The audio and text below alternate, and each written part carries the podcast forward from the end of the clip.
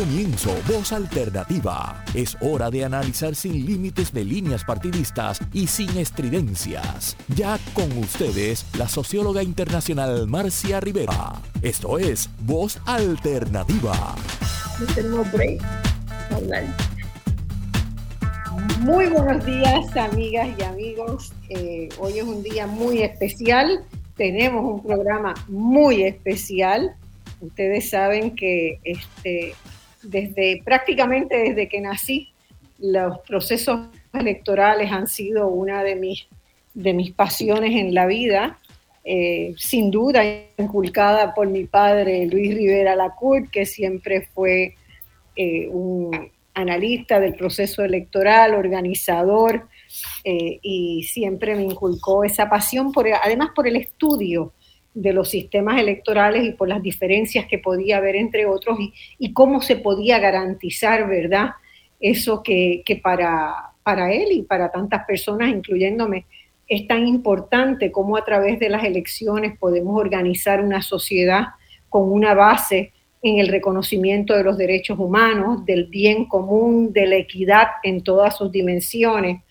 Así que en el día de hoy eh, Estamos haciendo una producción conjunta con Latinas en Poder, como ya hicimos para las elecciones de Guatemala hace unos meses. Para mí es un, enorme placer poder este, colaborar con este grupo que, lidera Nitza Seguía Albino. Nitza es una puertorriqueña de esas trotamundos, ¿verdad? Eh, que se ha destacado internacionalmente por su trabajo en favor de los derechos humanos, la equidad de género, la atención a las poblaciones de migrantes. Y Nitza dirige ese espacio de Latinas en Poder con quien hemos trabajado desde hace unos meses, eh, primero en las elecciones de Guatemala, donde había mucha incertidumbre y muchos obstáculos, y finalmente se logró juramentar eh, no hace mucho como presidente al sociólogo y escritor Bernardo Arevalo. NITSA ha impulsado y lleva adelante proyectos de un observatorio electoral regional, forma mujeres para participar activamente en los mecanismos de observación y de fiscalización de los procesos electorales y va a estar con nosotros en esta, en esta jornada y nos ha ayudado a identificar eh, un conjunto de otras, ella y otras cinco mujeres que van a estar pasando a lo largo de estas dos horas, como es día de elecciones hoy en, El Salvador. Hoy se celebran elecciones presidenciales, allá están divididas en dos tandas, las presidenciales y las que eligen eh, los senadores y representantes. Eh, hoy eh, Nayib Bukele, un salvadoreño de familia de origen palestino, que asumió la presidencia de la República del Salvador el primero de junio del 2019 para un periodo de cinco años hoy este controversial presidente, porque es muy controversial, eh, que ha llevado adelante una política o varias políticas usadas en varios ámbitos que vamos a estar analizando a lo largo de este programa, parece tener asegurada cómodamente la reelección por otros cinco años. Según diversas encuestas y el sentir en la calle, Bukele cuenta con el apoyo de entre el 70 y el 90% de la población, según diversas encuestas lo han encarado, y los partidos de oposición han visto reducir muy significativamente su capacidad de convocatoria. El Salvador es hoy un caso fascinante de estudio para los politólogos de toda la región y hay que desmenuzar muy cuidadosamente las razones para el éxito de Bukele en lograr tanto apoyo electoral y eh, también tenemos que analizar las preocupaciones que generan sus políticas, que son muchas, muchas políticas y muchas preocupaciones. Hoy 6.2 millones de electores eh, tienen la posibilidad de incidir mucho más que en las elecciones de su país, sino también en incidir en el futuro de la región y del mundo. ¿Y por qué ello? Porque las políticas de Bukele de seguridad ciudadana han significado una reducción dramática del nivel de violencia y de homicidios en el país y la gente está sumamente contenta con eso.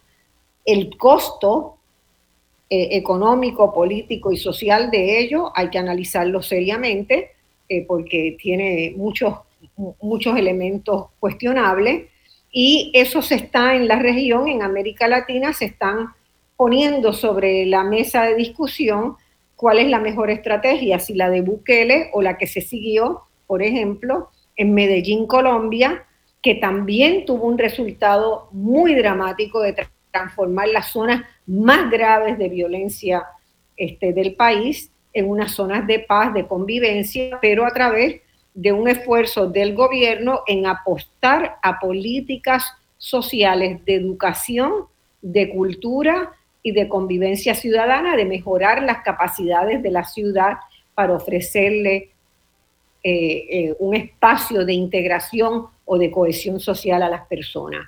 Entonces son dos modelos, dos acercamientos que están en disputa, el de Bukele, que es va dirigido a encarcelar a cuanta persona haya cometido algún tipo de delito asociado a las pandillas o a las maras, como se conocen en Centroamérica, eh, en lo cual pues también ha habido un proceso de, violentar muchos derechos humanos. Así que el tema de discusión es hoy, cómo, eh, qué, esperamos de las elecciones del día de hoy, eh, qué cosas, ¿verdad? Analizar no simplistamente el modelo de Bukele, con lo cual muchas personas están totalmente de acuerdo y otras personas están totalmente en desacuerdo. Yo creo que hay que mirar muy detenidamente para entender por qué la gente aprecia y el valor que la gente le da a la seguridad personal y a la convivencia este, pacífica en una ciudad o en una región. Así que yo comienzo con Nitza, porque quiero que Nitza nos explique un poco, ¿verdad? Esta idea que ella ha tenido y que ha impulsado de lograr formar y capacitar mujeres para que participen más en los procesos electorales y para que vigilen más los procesos electorales. La experiencia que, se hizo en Guatemala fue extraordinaria. Yo pude participar mucho más de, de lo que he podido participar ahora en esta del Salvador en el tema de la formación, que fue muy innovador y fue algo que se fue desarrollando, ¿verdad? Eh, en el camino, en el hacer, dadas las condiciones de poca seguridad que había en Guatemala para hacer un trabajo en el terreno y utilizamos los métodos tecnológicos para hacer eso, e, e, ese proceso de formación. Ahora en El Salvador había más seguridad eh, y han podido estar este, más presentes en, el territorio. Nitza, buenos días. ¿Qué día es hoy? Ah? ¿Qué día? Buenos días, Marcia. Gracias por eh, este espacio, por tenernos nuevamente, por eh, que estás siempre tan pendiente. Y bueno, es que también creo que aprendimos de, ti, mucha de la gente joven y, y de personas como tú, que no son muchos que están preocupados por los temas internacionales en Puerto Rico. Y bueno, gracias también a, la educación que recibí en la Universidad de Puerto Rico, en los espacios políticos en los que eh, participé, ¿no? Que creé bastante conciencia sobre la otredad, ¿no? ¿Qué pasa en otros espacios sociales, en otros espacios políticos? Y, y eso pues me ha aportado a llegar hasta aquí lo hago con mucho amor y con mucho cariño, sin mucha, sin vanagloria y sin mucho menos, sino eh, más bien porque reconozco en, otras mujeres y en otras personas que tenemos muchas, muchas problemáticas compartidas, ¿no? Y en ese sentido es que nos vinculamos eh, desde Latinas en Poder con nuestras hermanas en, el continente. Latinas en Poder es una organización eh, transnacional que tenemos, trabajamos con organizaciones de mujeres con 79 organizaciones de mujeres ya eh, en el continente. Muchas son redes de redes de organizaciones, desde Canadá, eh, Estados Unidos, Mesoamérica eh, y a otros países de Sudamérica, Ecuador, Chile, Brasil, etcétera, ¿no? Entonces, es una oportunidad maravillosa y, y en el contexto ya, para ser específica, del observatorio, eh, surge justamente, como tú decías, eh, en el contexto del proceso electoral de la segunda vuelta eh, en Guatemala por las compañeras de la red de Guatemala con la que trabajamos preocupadas, ¿verdad?, porque iba a pasar en la segunda vuelta y cuáles eran los potenciales acciones que podíamos tomar y surgió esta de, de hacer un observatorio político que también tuviese un, un área dos áreas. Una que mire los procesos electorales, cómo lo viven las mujeres y cuáles son las dificultades que enfrentan las mujeres en el proceso de participación político-electoral, pero también en el proceso posterior y previo a, ¿no? Es decir, no es una cosa que tú lo, lo aquí corta una cosa, aquí corta otra, sino que es, un proceso amplio y también, y de la mano, tomado eh, un otro mecanismo que es un equipo de eh, litigio estratégico de compañeras que son abogadas, que también es transnacional, y que acuerpa a las compañeras que eh, sus derechos están siendo violentados en los procesos políticos. bueno, y que hay, hay, grandes disparidades en cómo las mujeres participan en la política, ¿verdad? Porque en casi todos los lugares las mujeres participan activamente votando. O sea, ejercen su responsabilidad ciudadana de ir a votar, ¿verdad? Y, en general son más mujeres que varones los que van a votar. A pesar de que sean más mujeres que varones en la sociedad, todavía la tasa de participación de las mujeres suele ser más alta, pero no así como candidata, no así como ostentando, ostentando cargos en los partidos políticos, participando, ¿verdad?, del proceso de construcción de, poder político. Entonces, ese es un área donde lo que se está haciendo desde Latinas en el Poder también fortalece esa capacidad, ¿verdad? Aunque el objetivo sea incidir sobre el sistema, también está incidiendo sobre ellas todo el tiempo. E, eso es correcto. Y de hecho, lo que hacemos es eh, formar a las compañeras para que conozcan cómo es que entonces se desarrolla el proceso eh, en, en, los centros, previo a, en los centros y posteriormente, y cuáles son las acciones posteriores y de análisis para poder entender y comprender qué pasó con las mujeres en el proceso electoral y cuál es la ruta para, para, lo, que sigue, ¿no? Que es exactamente lo que, eh, con, lo que hicimos y lo que estamos haciendo en Guatemala y lo que estamos haciendo también aquí en El Salvador. Y verás que vas a tener a doña Nelly eh, contigo. Y, lo que deja eso, lo que deja eso, ¿verdad? Porque después de cada ejercicio queda un grupo, en el caso de Guatemala, ¿cuántas fueron? 40, 50 mujeres, ¿verdad? Que participaron activamente del, este, del ejercicio de, de Latina y que quedan como recursos formados para seguir adelante. Correcto. Eh, eso es un impacto bien importante. Correcto. Ahora, por ejemplo, con el proceso electoral.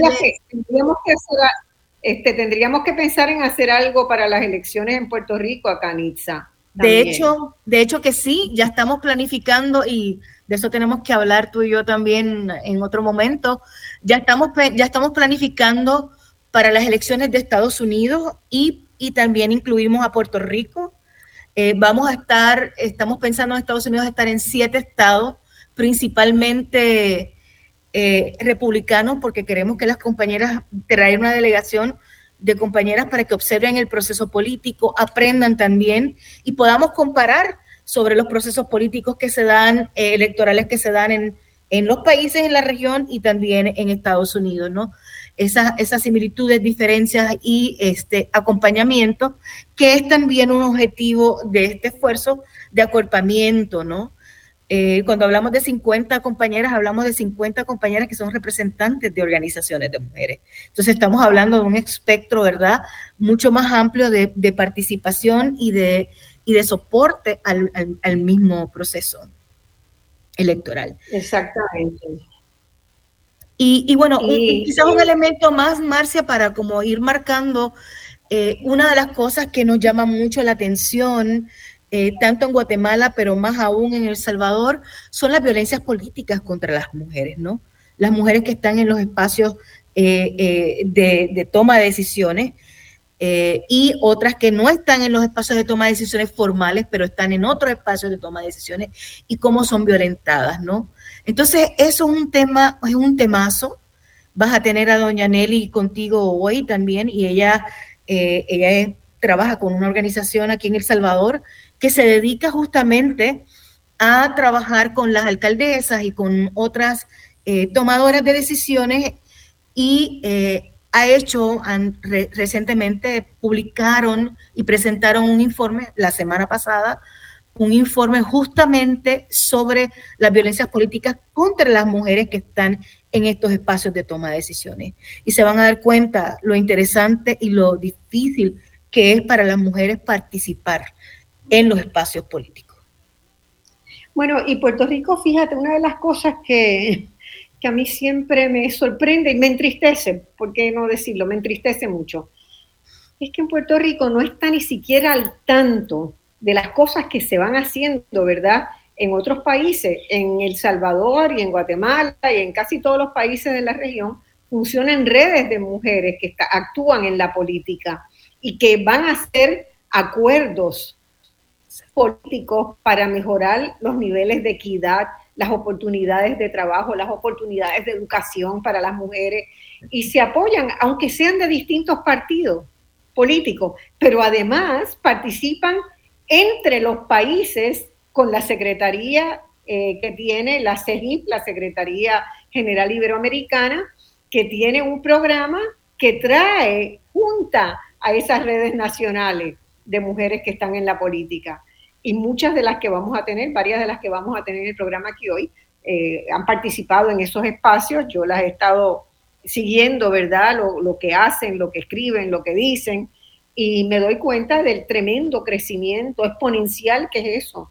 Porque el compararte con, el dialogar con otro, eso que tú hablabas inicialmente, otro que parece distinto, pero cuando arañas un poquito te das cuenta de que las necesidades básicas de los seres humanos son bastante parecidas, ¿verdad? Aun cuando medien diferencias culturales, diferencias generacionales, pero hay un sustrato básico fundamental que es muy parecido. Y, me apena mucho, me apena mucho que en Puerto Rico ni siquiera se hable de eso, ni siquiera se busque participar en esos espacios, ni siquiera se busque articular muy bien un movimiento social. Fíjate que debe ser el único país que no tiene una, una legitimidad en el sentido de tener una organización paraguas de todas las organizaciones sociales que hay. En todos los países hay una asociación de ONG, hay una federación de ONG. En Puerto Rico eso ha costado muchísimo. Y cuando veía lo de las mujeres políticas, ¿verdad? Y la posibilidad de que eh, Latinas en Poder haga acuerdo con esas redes, que es lo que tú haces todo el tiempo, este, pues se enriquece mucho el intercambio y el aprendizaje común, ¿no? Así que hay, hay, mucho, hay mucho que hacer todavía en Puerto Rico y yo sé que hay algunas ONGs que han empezado a trabajar. Está, por ejemplo, el proyecto 85, el proyecto 85 busca mejorar la participación de las mujeres en los procesos políticos. Las he tenido en, voz alternativa, las voy a volver a tener este año, sin duda, seguramente en, muchas ocasiones. Eh, pero todavía trabajan muy dentro de, muy dentro de sí, ¿verdad? Todavía cuesta hacer esos cruces más allá de los partidos, más allá de las generaciones, más allá del país. Y hacia eso tenemos que apuntar porque... No, ciertamente, y, qué bueno que lo traes porque, porque justamente esos son los esfuerzos que queremos continuar haciendo. Como nosotras, una de mis insistencias es cómo traemos a Puerto Rico eh, y a las compañeras, a las mujeres más a la mesa para poder concertar, conversar, dialogar, tramar y hacer esfuerzos conjuntos, porque al final lo que nos lo que nos pasa en Puerto Rico nos pasa en cualquier otro lado del, continente, es decir, nos atraviesa a todas porque es el mismo modelo, ¿no?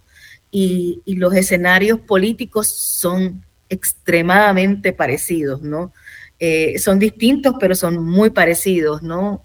Eh, entonces, eh, hay mucho que pudiésemos compartir, muchos esfuerzos, muchas conversaciones, muchos diálogos para poder este, aprender unas de otras, ¿no? Porque de eso se trata, cómo aprendemos unas de otras. Bueno, estoy mirando eh, el Facebook Live Eh, veo que hay muchísimos comentarios, mucha gente conectada, hay muchas, muchos saludos desde todas partes, desde Chicago, desde Centroamérica. Así que a todos nuestros saludos y les recuerdo que también quienes quieran verlo por Facebook Live pueden hacerlo desde la página de Facebook de Radio Isla, ahí lo van a encontrar. Luego yo dejo el enlace de este programa y todos los programas de voz alternativa tienen casa propia en Spotify también, así que el sonido por lo menos pueden verlo y también están en el portal de voz alternativa de, Facebook, quedan todas las semanas grabado el, el Facebook Live. Así que me gusta mucho eso de que estén, la gente esté pendiente y esté escuchando sobre lo que pasa en El Salvador. En Puerto Rico yo creo que hay mucha gente que, que eh, reclamaría o apoyaría, endosaría las políticas de Bukele. Y quería muy brevemente, eh, una vez nos cuentes del observatorio, ¿verdad? Un poquito más. ¿Qué queda? ¿Qué va a quedar ahora? ¿Qué, qué van a hacer ahora en esta elección en El Salvador? ¿Cómo se ha organizado el trabajo? En Guatemala no se pudo cubrir todo el territorio la otra vez. Es un país más complejo en términos topográficos y además por la situación, situaciones de peligrosidad que se vivía en Guatemala en ese momento de las elecciones. Había secuestros de periodistas, había una serie de condiciones que dificultaban mucho el trabajo de campo. En El Salvador, teóricamente, no debe ser tan complicado, ¿verdad? En ese sentido.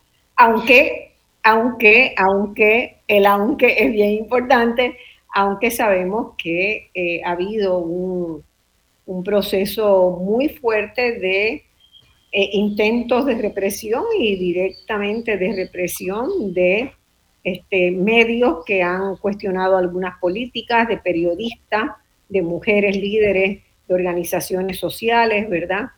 Entonces, hay seguridad en el sentido de que las pandillas vinculadas a la lucha del narcotráfico no están en la calle, pero, pero ojo, este, también a un costo de mucha represión, ¿verdad?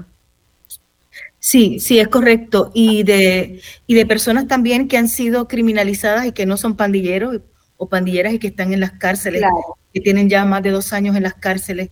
Y eh, eso pone también, eh, para mirar la perspectiva de las mujeres, ¿no? Muchas personas que fueron llevadas, que están en las cárceles, que no son pandilleros eh, o pandilleras y que dependen de las economías ¿verdad? Conjuntas y que esas personas van a trabajar y que están en las cárceles para muchas mujeres ha sido devastador, ¿no? Sobre todo en una economía del país cuando la seguridad alimentaria en los últimos dos años ha sido muy dificultuosa y muy en cuestión, ¿no? Entonces son, son elementos que hay que, hay que, hay que considerar cuando, cuando hablamos de la gran victoria que alguna gente le da al presidente Nayib Bukele sobre eh, eh, los procesos de seguridad, ciertamente hay que reconocer que la gente está más segura, ¿no? Es decir, ya no están extorsionadas en las comunidades. Sin embargo, sin embargo, el costo social, el costo político ha sido muy, muy grande. Bueno, eh, tú mencionabas lo de seguridad alimentaria me parece muy interesante, ¿verdad? Yo tengo, yo tengo un problema eh, en, cuanto empiezo a rellenar los pedazos del rompecabezas de las políticas de gestión de Bukele con algunas cosas. Eh, el Salvador todavía depende en una proporción bastante importante, cerca del 20% de su Producto Interno Bruto proviene de las transferencias que hacen los familiares de salvadoreños que están fuera del país, en Estados Unidos o en Europa, ¿verdad? Que mandan remesas todos los meses y eso es un componente muy importante del, presupuesto y de la, de la, economía del Salvador. Eh, la las políticas económicas eh, del Salvador, yo sé que han, han apuntalado la posibilidad de que el turismo genere más ingresos, más recursos y de, hecho lo está haciendo. Se ha ido recomponiendo el sector turístico que por el tema de la violencia y de la inseguridad había ido reduciéndose en un país que es muy bello, que tiene atractivos turísticos muy bonitos, y que la obra de Bukele como alcalde también de San Salvador y de otro municipio anteriormente, pues empezaron a apuntalar eh, eh, la limpieza, el embellecimiento de las ciudades con miras a atraer turismo. Pero más allá de eso, yo no encuentro en la estrategia económica algo que me permita comprender de dónde están saliendo los recursos para lo que, lo que está haciendo eh, Bukele en, en, términos de las inversiones que está haciendo para apuntalar la seguridad. ¿Tú tienes alguna pista sobre eso? Sí, sí, hay alguna... este, veo que está entrando una persona que por supuesto queremos tener aquí. Eh, está entrando en este momento. Vamos a ver si es cierto. Sí, por ahí está. Hola. Sildania, no, no sé. Me, pidió entrada y se la di, pero no la veo. Salió. Puede entrar. ella, ella, volverá a entrar. Silani es un recurso Muy, muy importante y muy interesante. Por eso, por eso, cuando te hice la pregunta, vi que ella entraba, yo dije, fantástico. Bueno, este, pero hay cosas, ¿verdad?, que a mí no me cierran mucho.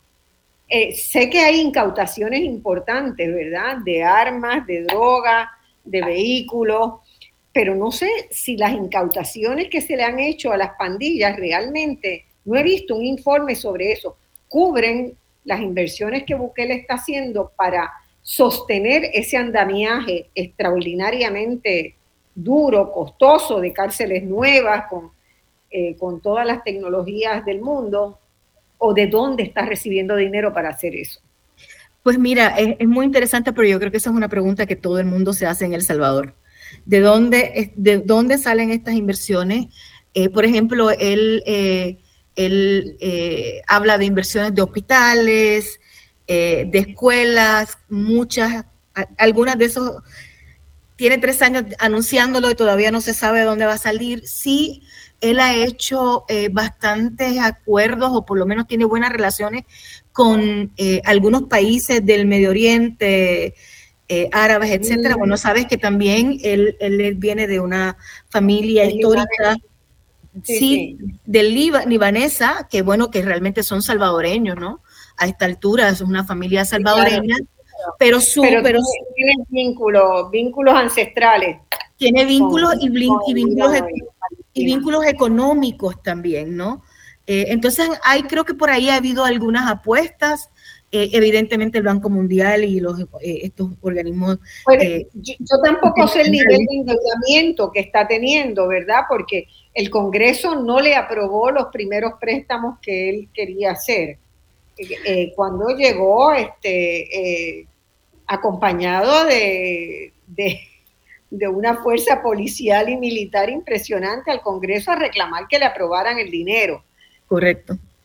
Eh, entonces me, me, hago la pregunta, ¿verdad? Puede ser que Estados Unidos lo esté apoyando mucho, podría ser, puede ser que haya otros países, puede ser que se esté endeudando y que no esté siendo el país notificado de que está tomando ¿verdad? deuda a través de los organismos financieros internacionales.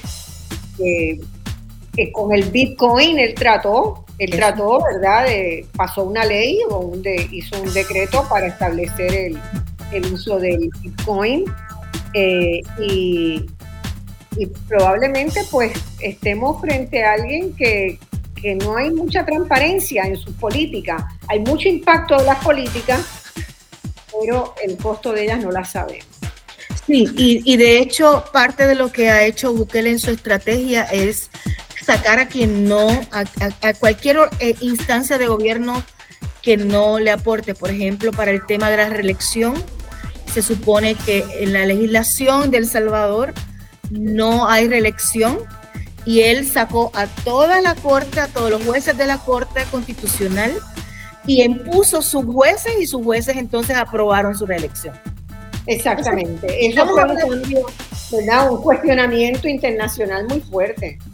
Sí, y esa es su manera de operar eh, en, las diversas instancias que pueda que puedas imaginarte, no en lo político, en lo económico. Si no me lo dan, yo lo voy a, hacer de todas maneras, ¿no? Y bueno, tenemos que ir una pausa ahora. Tú te quedas con nosotros todavía media hora más. Este, volvemos inmediatamente y tenemos otros invitados que van a ir entrando.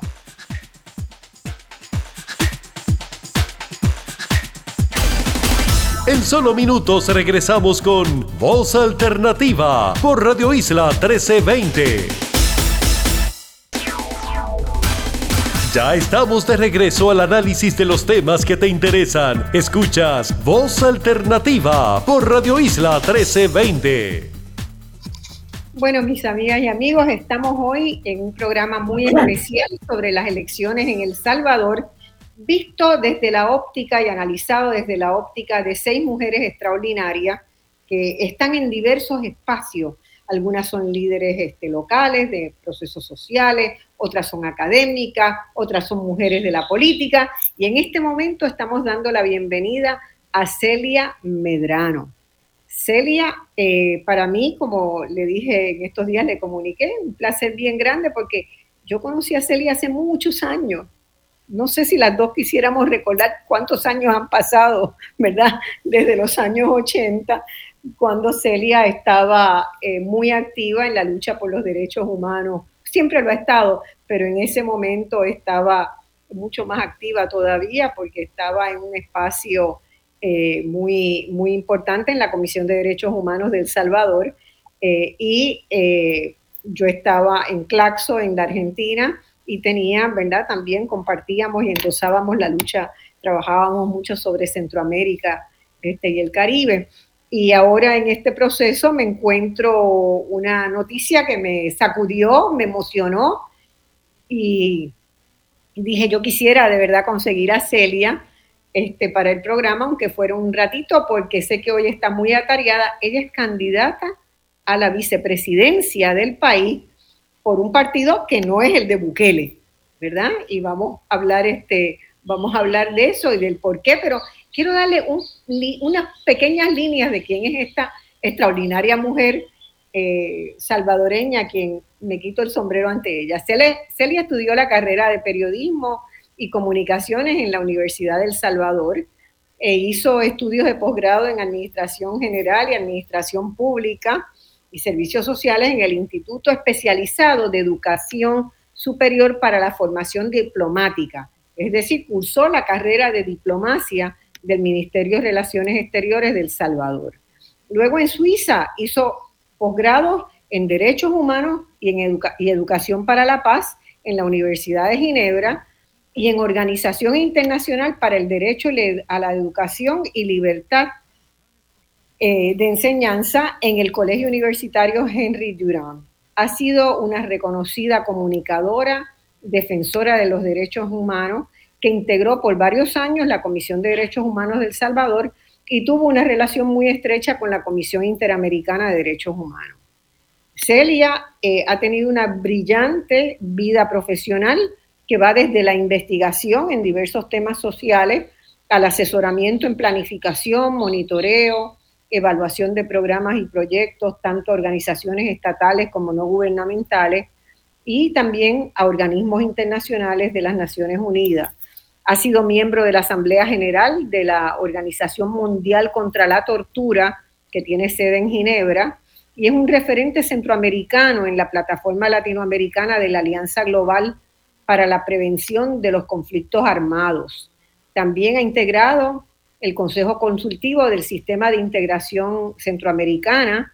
Actualmente es candidata a la vicepresidencia, como les dije, en las elecciones de hoy eh, por el partido Nuestro Tiempo. Yo me siento muy contenta y honrada de tenerla en este programa. Bienvenida, Celia. Muy buenos días acá para El Salvador. Sí, es un día realmente con muchas actividades hasta que den los resultados electorales. Pero en un principio, Nitza me había planteado, que la veo aquí en video y le mando un gran abrazo, la posibilidad de estar en este programa. Yo por las agendas lo miraba complicado, pero luego te contactaste tú, Marcia, y ya había que hacer el tiempo a como de lugar, ya con ustedes dos, con dos mujeres del calibre de ustedes, una no puede decir que no. Entonces, estoy muy alegre de estar en el programa y uh, sí, es un día uh, con muchas actividades, ya estamos recibiendo reportes de diferentes personas que han hecho el voto, uh, es una elección tremendamente desigual platicaremos en función de las preguntas de intereses de ustedes dos y estoy aquí a la orden de ustedes. Muchas gracias por invitarme. Bueno, Celia, eh, ustedes empiezan a votar muy temprano en El Salvador, ¿no? Sí, las urnas. ¿A qué hora comienza el proceso? ¿A las 8?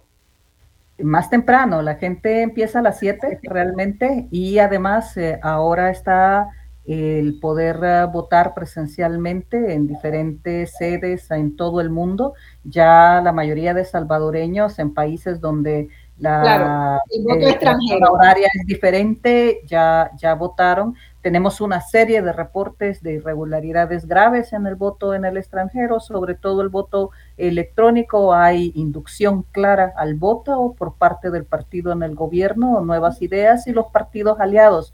Muchas veces se nos olvida de que no solo es nuevas ideas, sino que hay partidos aliados a los cuales hay que decir con su nombre sin embargo, hemos estado recibiendo imágenes en nuestros celulares de gente que ha votado por las diferentes opciones democráticas. Es otra cosa de las cual que hay que hablar. La candidatura del actual presidente, que nunca dejó de ser presidente, es una candidatura inconstitucional y lo que plantean sus voceros oficiales, incluyendo el actual vicepresidente, que también es candidato a la vicepresidencia inconstitucional, es de que lo que van a hacer es cambiar la constitución, que a los que se les señala de que uh, están destruyendo la democracia en El Salvador. El vicepresidente ha dado declaraciones públicas en donde claramente ha dicho que esa es la intencionalidad, que es desmantelar la democracia actual en el país y fundar algo totalmente nuevo. Esto han sido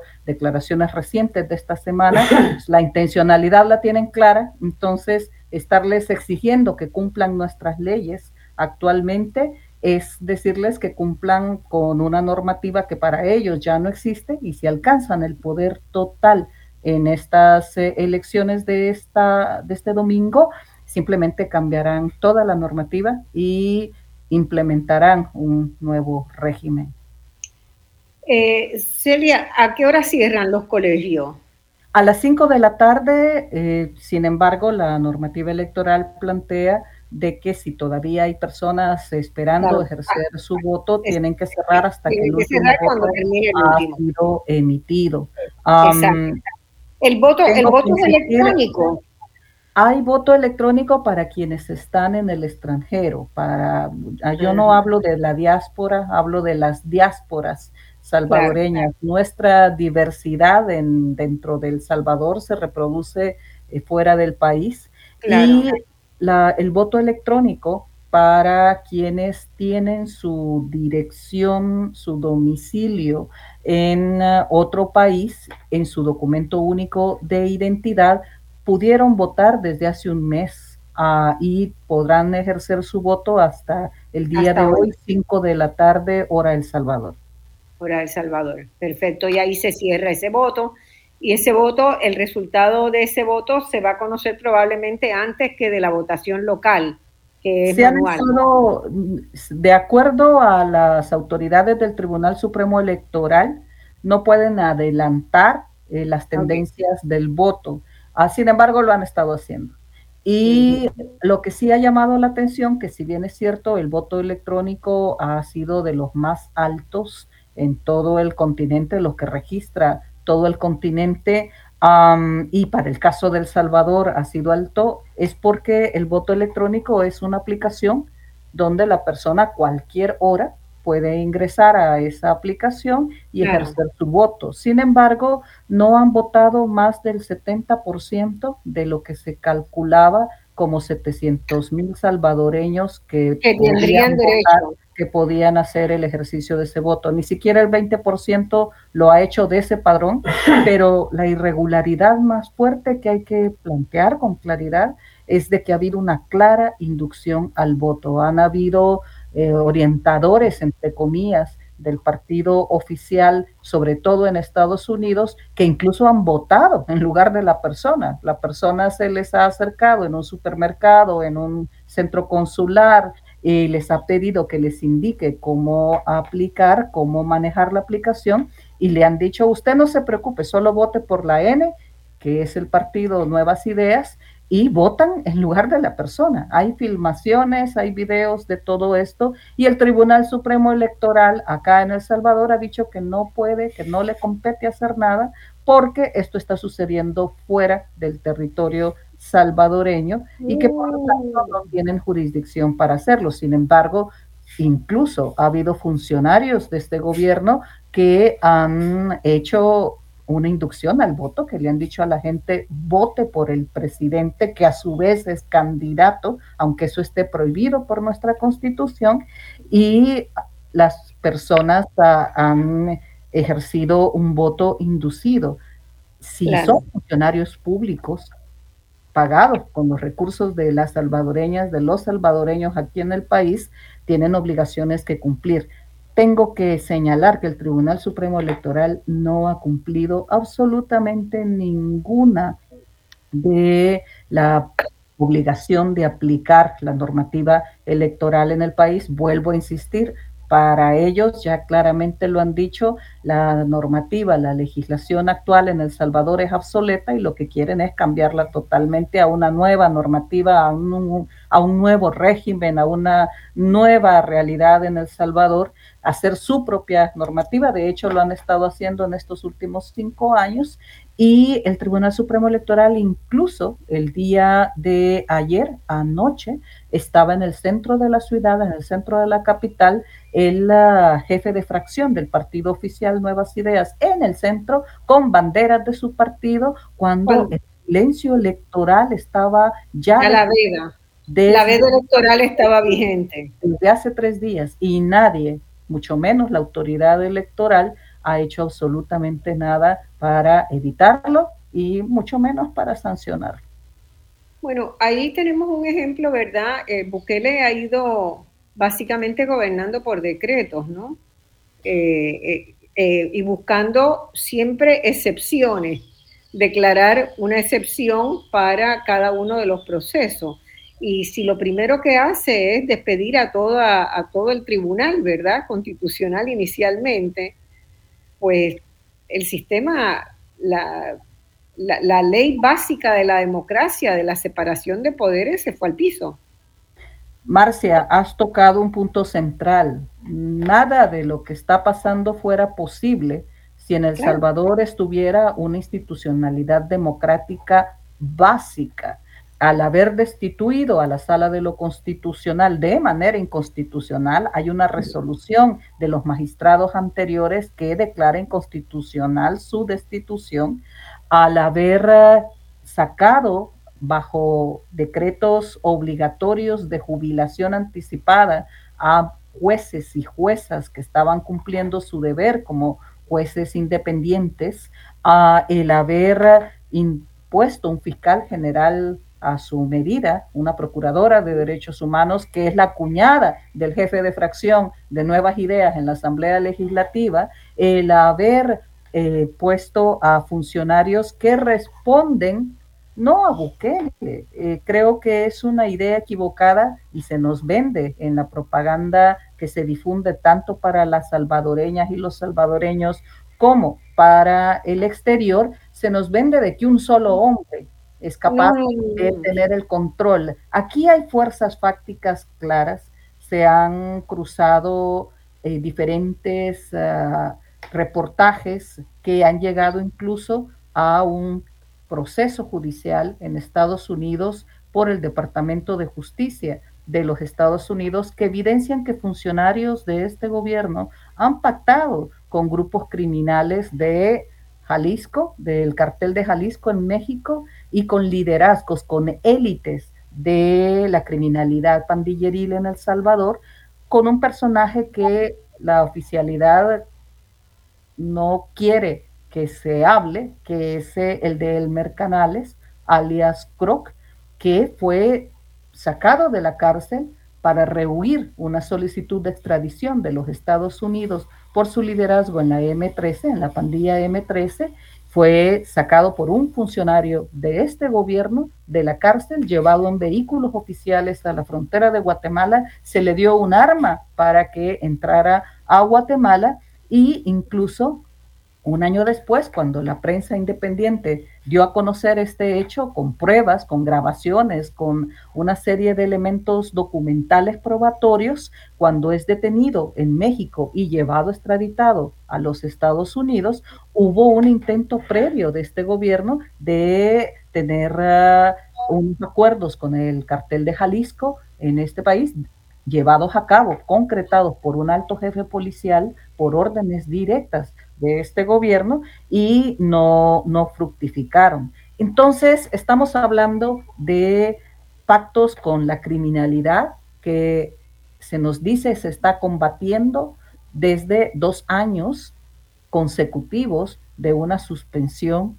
de garantías constitucionales, lo que se llama el régimen de excepción. Yo ya no lo llamo régimen de excepción, no tiene nada de excepcionalidad que haya dos años consecutivos de suspensión de derechos humanos garantizados en la constitución salvadoreña y que cada vez queda más claro que no está dirigido a combatir a la criminalidad si estos pactos han existido entre funcionarios de gobierno y estos grupos criminales, pero sí es usado constantemente para amedrentar a sindicalistas que protestan porque no les han pagado en cuatro meses su salario, para amedrentar a vendedoras de la calle de diferentes productos en el sector informal para que desalojen las plazas, para que queden eh, presentables para promover el turismo en la capital y es usado contra cualquiera, incluso es usado por soldados que han violado niñas durante el régimen de excepción y amenazan a los familiares de estas niñas que si denuncian les van a aplicar el régimen de excepción y los van a mandar meses, años a la cárcel bajo esta figura. Estamos hablando de que si bien es cierto, esta situación actual de percepción de seguridad que viven muchas personas en El Salvador es uh, un hecho palpable, poco se analiza de dónde viene esta sensación, este ambiente de seguridad que viene de pactos con los liderazgos de estos mismos grupos criminales y que poco a poco se le vende a la gente de que violar derechos humanos es el precio que debe de pagarse, el que debemos aceptar para garantizarnos seguridad, sin darnos cuenta, lo que va saliendo poco a poco es que de la criminalidad pandilleril que ha azotado a El Salvador durante décadas, ahora estamos enfrentando soldados, policías, que son los poderes reales en las comunidades y si la gente antes tenía miedo a las pandillas, ahora muchas personas, muchas familias que tienen a sus hijos inocentes en las cárceles a partir de este régimen de excepción están enfrentando otro tipo de miedo provocado esta vez desde actores estatales, desde una violencia institucionalizada, desde la violencia estatal. Y en ese marco tenemos estas elecciones. Tenemos eh, unas elecciones que desde la guerra, Marcia, no habíamos vivido un clima electoral militarizado. Durante toda esta semana se han desplegado cientos de soldados en las calles, supuestamente para garantizar seguridad. Si el discurso oficial, y con esto termino este segmento, si el discurso oficial le dice al mundo que ahora somos el país más seguro de América Latina, ¿cómo se explica de que tengan que estar desplegados batallones de militares en cada esquina del país supuestamente para garantizarnos seguridad al votar. Pequeña contradicción, ¿verdad? Muy grande que evidencia lo que realmente está pasando. El régimen de excepción es para amedrentar, no eh, para combatir la criminalidad. Lo que tú planteas es muy importante y es muy grave, ¿verdad? Porque por un lado la cara pública de Bukele es de guerra total contra el narcotráfico, los pandilleros y tal, pero por otro lado hay sospechas bastante cada vez más fundadas de que en realidad dentro de ese mundo de conflictos pandilleriles, por llamarle de alguna manera, él ha tomado partido con algunos grupos. O su equipo está vinculado al éxito de algunos grupos determinados, ¿verdad? Y eso puede, eh, puede llegar a un momento muy peligroso para El Salvador, generar una situación sumamente peligrosa para El Salvador. Lo que puede pasar hoy, si se consolida el autoritarismo representado en Bukele, en el buquelismo como le llaman ellos, uh, es uh, un nuevo régimen, un régimen ya permanente, donde los derechos humanos simplemente no van a importar. La narrativa oficial es que los derechos humanos obstaculizan el combate contra la criminalidad, ocultándole a la población que han negociado, que han pactado con esa criminalidad. Y se comportan, funcionarios del Estado se comportan como los criminales que supuestamente están atacando. Violentan las leyes, agreden a mujeres, mantienen un lenguaje de odio permanente, utilizan redes sociales pagando millonarias sumas cotidianamente para saturar a la población de que lo que están haciendo es uh, lo correcto y que prácticamente están siguiendo a un líder ungido uh, como el principal estado paternal al que tenemos que aceptar si queremos garantizarnos seguridad. Lo cierto es de que el 2019, desde el 2019 que asumió el poder la actual gestión gubernamental, somos más pobres que antes conforme datos del mismo Banco Central de Reserva. Hemos crecido tres puntos. Por eso, hay, justamente das en un punto que es lo que a mí más me ha dado vueltas toda la semana, desde hace tiempo, pero toda esta semana que la he dedicado a estudiar a fondo la situación. Yo no tengo forma, yo, soy, yo estudié economía, ¿verdad? Tengo una formación en economía. Yo no tengo, con los instrumentos que tengo, Eh, no, no encuentro ninguna posibilidad de explicar las inversiones que él hace, gastos que hace, por ejemplo, en, un populismo eh, barato como llevar, mandar personalmente bolsas de comida en el transcurso de esta semana a, las casas, a las familias, eh, la construcción de esas facilidades carcelarias con, con todos los hierros tecnológicos del momento. Eh, con lo que es la base de la economía salvadoreña. No tengo manera de explicarlo. La economía salvadoreña todavía depende en buena medida de las remesas que mandan, ¿verdad? 20% del Producto Interno Bruto está representado por las remesas que, mandan las diásporas. Eh, yo no sé de, de, dónde se puede pagar, con qué recursos. ¿Estará este bastión que está detrás de Bukele contribuyendo también económicamente a aportar recursos para, para ese estilo de gobierno? No tienen dinero, se han quedado sin dinero y han tenido que robarle el dinero a, la gente. se han perdonado cuatro años para pagar la deuda de pensiones de las trabajadoras y los trabajadores, por ejemplo. Han pasado fondos que no deberían de tocar al banco hipotecario con la O sea, tomaron fondos de pensiones para cubrir gastos gubernamentales. Se han perdonado, se han, han autoperdonado cuatro años de pago del fondo de pensiones de las trabajadoras, de los trabajadores, para poder bajar las uh, micro... De la deuda. Sí, pero eso tuvo un efecto inmediato, que fue bajar el nivel de capacidad de deuda de El Salvador.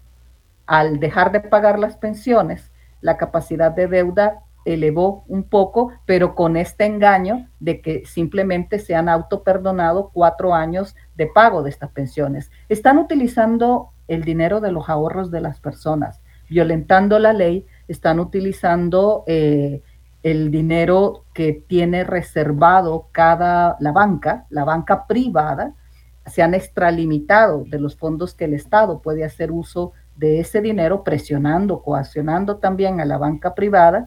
Los fondos de pensiones los han trasladado al banco hipotecario con una contradicción muy fuerte que se ha dado a conocer públicamente estos días y es de que diputados oficialistas, diputados de nuevas ideas, sancionaron, castigaron a personas que habían hecho uso de la normativa legal de sacar el 25% de su propio dinero de pensiones a un fondo anticipado, prohibieron hacer eso y castigaron a esas personas, pero ese dinero que pasó al banco hipotecario, que es el Banco del Estado, ha dado el banco préstamos de 200 mil dólares, de 300 mil dólares a diputados del oficialismo, a diputados de nuevas ideas para eh, préstamos hipotecarios, para comprarse casas de 300 mil dólares, de 400 mil dólares. O sea, le quitaron el dinero de sus pensiones a la gente, porque son mayoría en la Asamblea Legislativa. Mandaron ese dinero al banco hipotecario, que se supone que es un banco del Estado para ayudar a microempresarios, para ayudar y a, vivienda asequible. Y este banco le dio préstamos por lo menos a 30 diputados oficialistas, préstamos de 200 mil dólares, 300 mil dólares para comprarse, para adquirir casas de 400 mil dólares, 500 mil dólares en zonas residenciales de lujo, cuando la el salario mínimo en este país no llega ni siquiera a los 400 dólares mensuales, cuando la canasta básica en este país se ha disparado y supera incluso la capacidad de compra de un salario mínimo. La canasta básica está valorada actualmente en 500 dólares. Es eh, sumamente grave lo que está pasando. Y, y, eso es lo que ha generado un problema de, de, de seguridad alimentaria que estaba leyendo también hacía mucho somos dependientes, Marcia, somos dependientes de productos que antes éramos el granero de, de Claro, por eso digo, en un país que, supo ser el granero de Centroamérica. Tenemos un déficit de 60% en frijol, tenemos un déficit de 30% en arroz, tenemos un déficit de 20%, 25% en maíz que dependemos de la importación de esos productos cuando tenemos la capacidad de producirlos. Quiero señalar algo muy importante, Marcia, en nuestra conversación, y es eh, de que tú dices, ¿de dónde sacan ese dinero? Se lo ha quitado a la gente.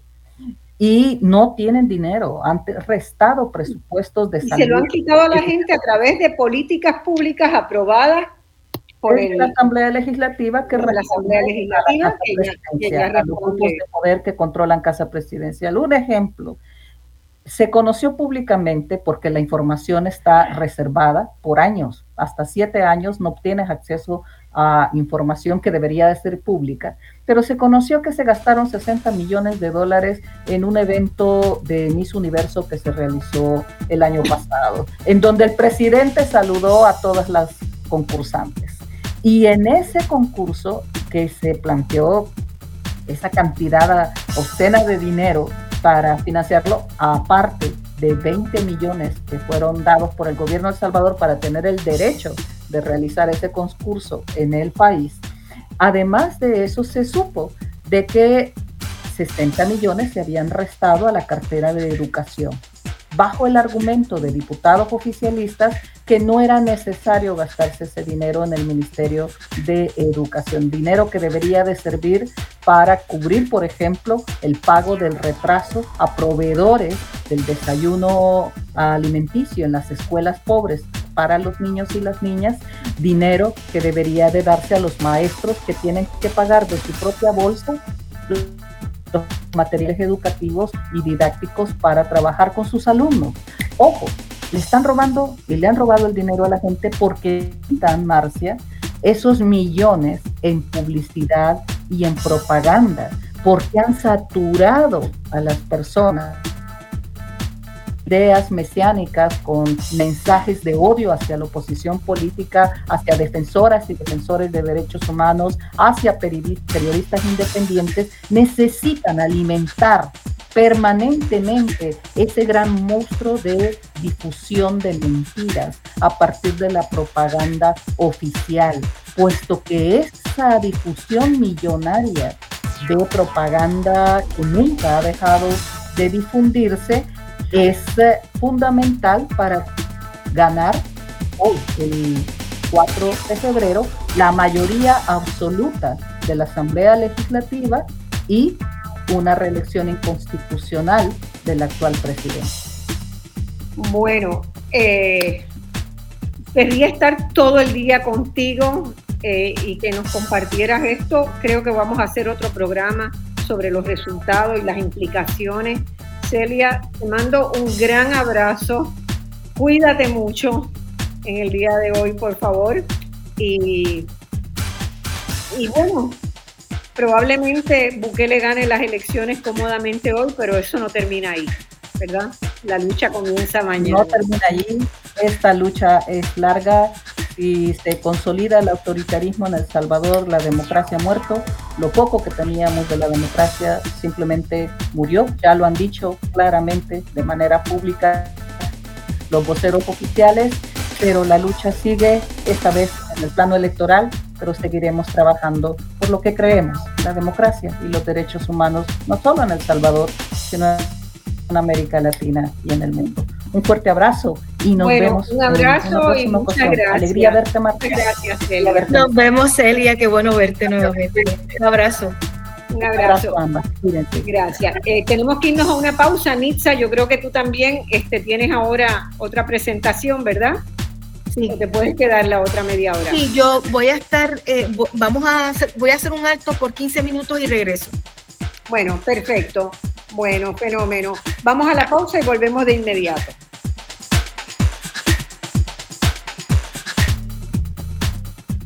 Bueno, muy buenas, muy buenos medios días en Puerto Rico, ¿verdad? De donde origina este programa de hoy tan especial. Estamos haciendo una mirada al día electoral en El Salvador, es una elección, como hemos visto hasta ahora en la discusión de la primera hora, muy compleja, eh, con, donde son evidentes muy fuertes contradicciones, ¿verdad? Entre lo que es este, eh, ¿cómo se llama? Lo que ya está sucediendo, lo que ha sucedido en El Salvador durante los, estos pasados cinco años de la presidencia de Nayib Bukele y lo que vive el país en este momento, que es, a mi juicio, una gran contradicción porque hay una celebración de unas políticas públicas que han reducido efectivamente la violencia y la criminalidad en las calles en El Salvador, pero a un costo que ya es muy alto y que probablemente sea mucho más alto mientras más tiempo pase, que es el costo de violación de derechos humanos, que es el costo de la represión generalizada que se está generando en el país, que es el costo de políticas públicas que se están tomando y que no se pueden pagar y que están financiándose a costa de la propia población, como ha sido el secuestro de cuatro años de los pagos de pensiones, ¿verdad? De los, de los dineros que están en los fondos de pensiones de la población de la clase trabajadora. Eh, así que eh, es un contexto muy muy difícil. Las elecciones presidenciales se dan hoy. Hoy eh, el país debe terminar el proceso electoral en el que ya está votando y ya han votado y tienen hasta las 5 de la tarde hora del Salvador, que en el caso de Puerto Rico estamos hablando de dos horas más, eh, más temprano así que sería a las 7 de la noche, hora de Puerto Rico, que terminan las elecciones y a partir de esa hora que se saben los resultados, pero todas las proyecciones indican que Nayib Bukele debe ganar la elección con un 70 a 90% del electorado. Si se acerca al 90, vemos bastante más complicado la cuestión. Si se queda en los 70, pues vemos que hay más cuestionamiento de lo que se quiere hacer creer. Y vamos a entrar en esta segunda hora. Ya hemos tenido con nosotros a Nitza Seguí, que ha estado y se queda todavía eh, un rato más, y que eh, hemos tenido también con nosotros a, Celia Medrano, que es candidata a la vicepresidenta de El Salvador, quien hizo una presentación muy ponderada y muy minuciosa de, de las disyuntivas de los desafíos, de las contradicciones y de cómo se está viviendo esta jornada electoral. Y veo por ahí que ya ha entrado eh, Sildania Murcia. Estás por ahí, ¿verdad, Sildania? Mucho gusto. Hola, Marcia, mucho gusto. Gracias. Sildania es una muy reconocida comunicadora eh, de formación en periodismo, también es docente, ¿verdad? Catedrática de comunicaciones y, y es una persona que tiene una capacidad de análisis muy grande. También está entrando en esta llamada Hola. Hola, ¿cómo estás? Saludos. Saludos. Hola, hola. Buen día, buen día. de llegar, buenos días. Buenos días. ¿Ya, ¿Ya votaste? Sí, ya fui a votar, eso me atrasó porque el centro de votación lo abrieron hasta las ocho y media casi, había un gran desorden ahí.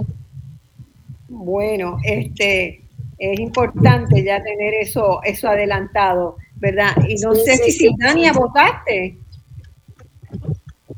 Estoy a punto, solo terminamos esta entrevista y voy corriendo a votar, ejercer mi voto. Y ahí te vas a votar, perfecto.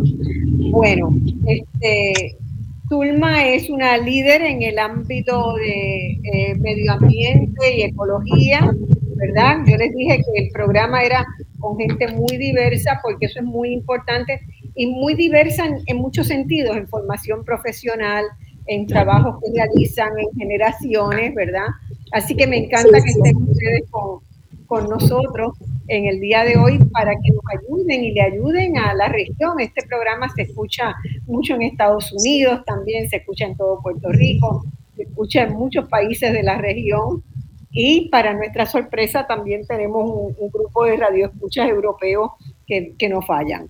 Este, y la, el proceso en El Salvador luce como lleno de contradicciones para alguien que lo ve desde afuera me imagino que para alguien que lo vive adentro, a veces las contradicciones se hacen ya imposibles de, superar o de dilucidar porque eh, parece, parecerían ser muy, muy fuertes, ¿no? Eh, esto de que se logre eh, una percepción de que se pone, va poniendo fin a la violencia que ha caracterizado al país y a toda la región centroamericana casi toda durante muchos años, eh, resulta casi una falacia cuando uno empieza a escarbar un poquito, ¿no? Y se encuentra con procesos que se están dando que pueden hacer, por un lado, sospechar de que se toma partido y que con algunas, con algunos sectores violentos y no con otros, y hace sospechar, por ejemplo, de eh, cuál es el costo social, político e incluso económico de financiar este control férreo de la delincuencia que se lleva mucha gente atrapada sin que realmente estén involucrados como se presume, ¿verdad?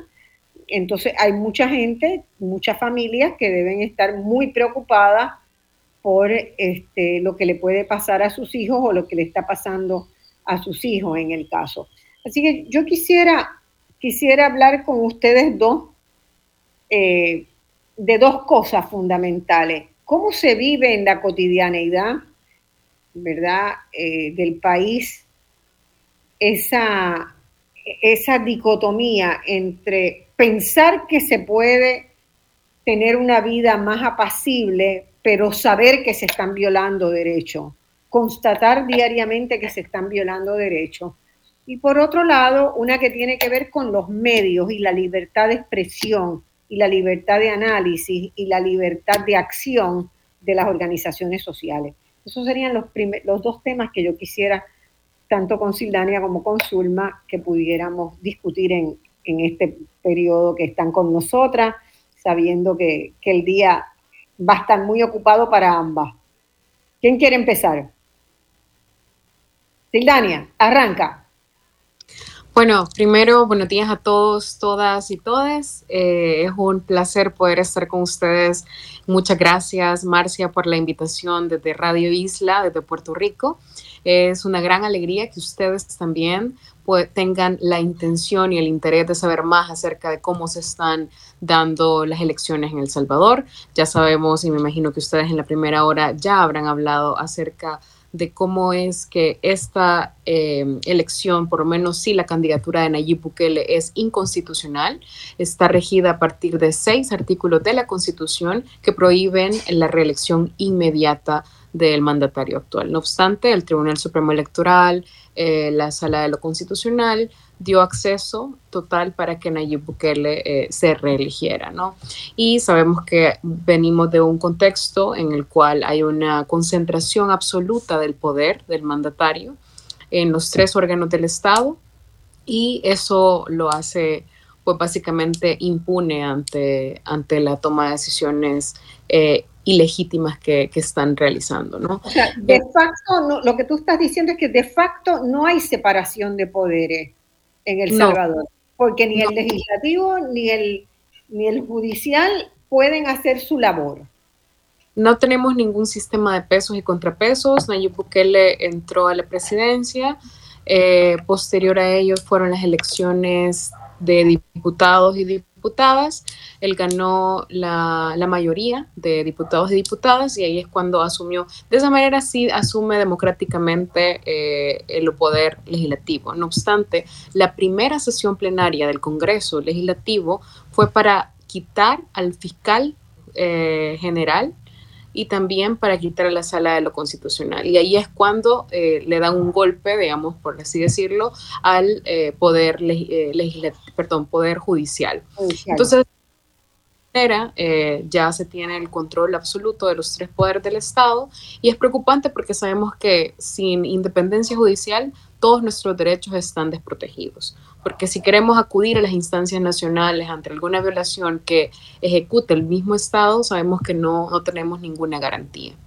Entonces es muy preocupante y, y, lo coloco también sobre la mesa para que las personas que nos estén escuchando, que seguramente habrán visto eh, diferentes tipos de propaganda, porque es cierto que eh, el presidente actual tiene mucho, un gran aparataje mediático, no solo nacional, sino también internacional, que le hace pensar a las personas que este mandatario es el más cool del universo, ¿no? Pero internamente, eh, desde una perspectiva de derechos humanos, desde una perspectiva de la constitución de la República, se están violando muchos derechos y también la, legitimidad, ¿no? Entonces, en ese sentido... Una preguntita, una preguntita, Sinana. Eh, eh, recuerdo haber leído en algún momento que la familia de Bukele, él y su familia y él personalmente, eh, tenían empresas de publicidad, ¿verdad? Han estado en el negocio de la publicidad por muchos años y han hecho fortuna en ese ámbito. ¿Eso es correcto? O sea, él debe tener unos asesores de imagen y de publicidad no sé, de, nivel, mundial, ¿verdad? Sí, exactamente, Marcia. De hecho, él ha hecho diferentes contrataciones de, eh, de personas expertas en publicidad, en propaganda, en tema político, ¿no? Eh, hace poco tuvo, hace uno o dos años tuvo a un, eh, a un asesor en publicidad español, y así sucesivamente otros tipos de asesores, también asesores venezolanos, que son los que básicamente hacen todo el ejercicio de incidencia eh, por él. Y también está rodeado eh, de su clan eh, Bukele, en este caso los hermanos Bukele, que a pesar de que no tienen un cargo formal dentro de la presidencia, sí ejercen como funcionarios públicos. Entonces, hay varios hay varios de la familia que tienen cargos públicos, ¿no? Que han sido designados a cargos públicos. Sí, pero en el caso de sus hermanos no tienen un cargo eh, específico, pero sí en la ellos son los que hacen negociaciones, etcétera. Entonces, evidentemente eso no está bien. Em, entonces, justo en la pregunta que tú hacías, Marcia, yo daba este contexto previo, pero me parece súper relevante lo que tú haces eh, al cuestionar esto, y es que el régimen de excepción es cierto que eh, ha implicado la mejora de muchas comunidades que estaban sumidas en eh, agresiones o en control territorial de parte de las pandillas. Eso es real. Pero por otro lado, esto ha tenido un costo muy alto.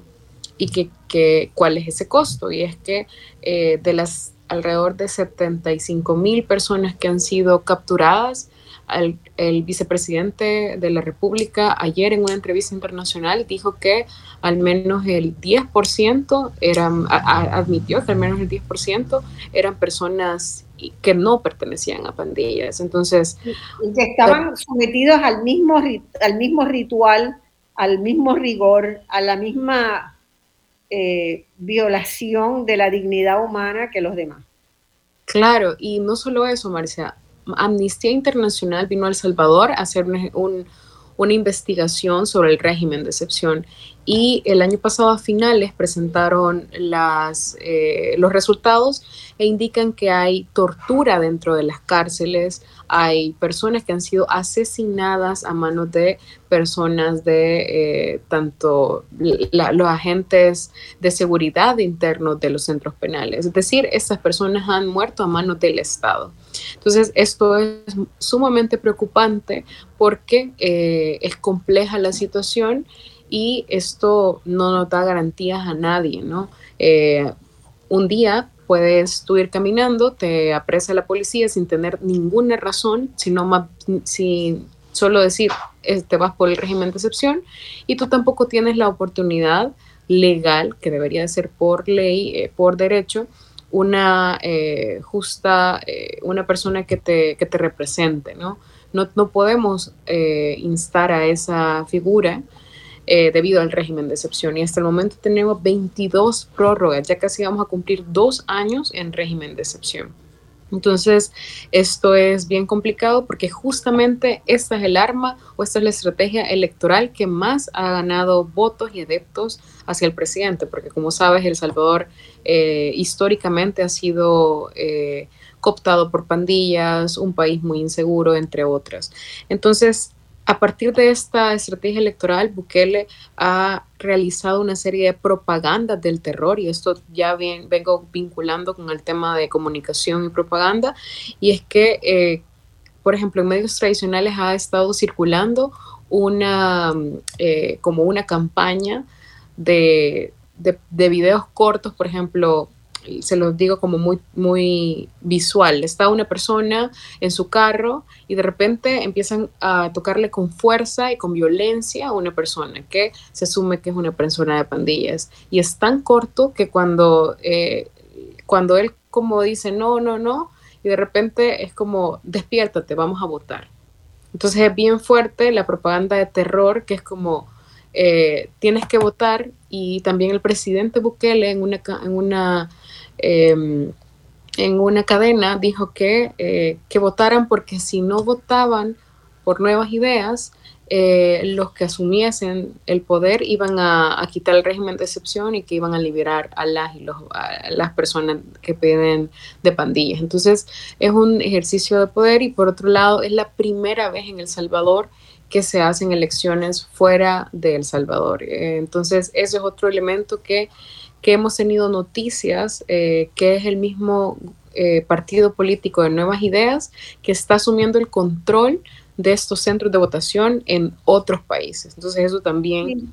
Y, claro, y seguramente con toda la, propaganda positiva que circulan en los medios internacionales y que se genera desde su propio equipo eh, hacia el mundo, seguramente ellos han hecho los estudios de que en el exterior tienen un voto sólido a favor. Muy probablemente, porque la gente va a estar contenta de que eso pase y de que puedan volver al Salvador y que va a poder ser un lugar de, sin esa, esos niveles de violencia. Así que es, es peligroso, muy peligroso eso, realmente. Sí, tienes toda la razón y es justo y otro de los elementos que creo que es importante decir es que no tenemos ninguna manera de poder hacer una controloría sobre eh, estas juntas receptoras en el extranjero. No hay manera de saber eh, cómo han realizado el tema de la metodología del voto electrónico, entre otros, por lo cual eh, podemos, podríamos inferir que fácilmente se podría hacer algún ejercicio de fraude y nosotros y nosotras como ciudadanía eh, expectante, periodistas, sociedad civil organizada, organizaciones defensores de derechos humanos, entre otras, no podríamos saber. Y lo otro que me parece súper crucial es que todas las, todo el voto exterior va para San Salvador. Eso es bien fuerte. ¿Por qué razón el Tribunal Supremo Electoral ha decidido que todos los votos del extranjero sean a San Salvador? Porque ahí es donde está el mayor número de diputados de nuevas ideas y las alcaldías de San Salvador, que son los más prominentes, ¿no? lo, más, importante.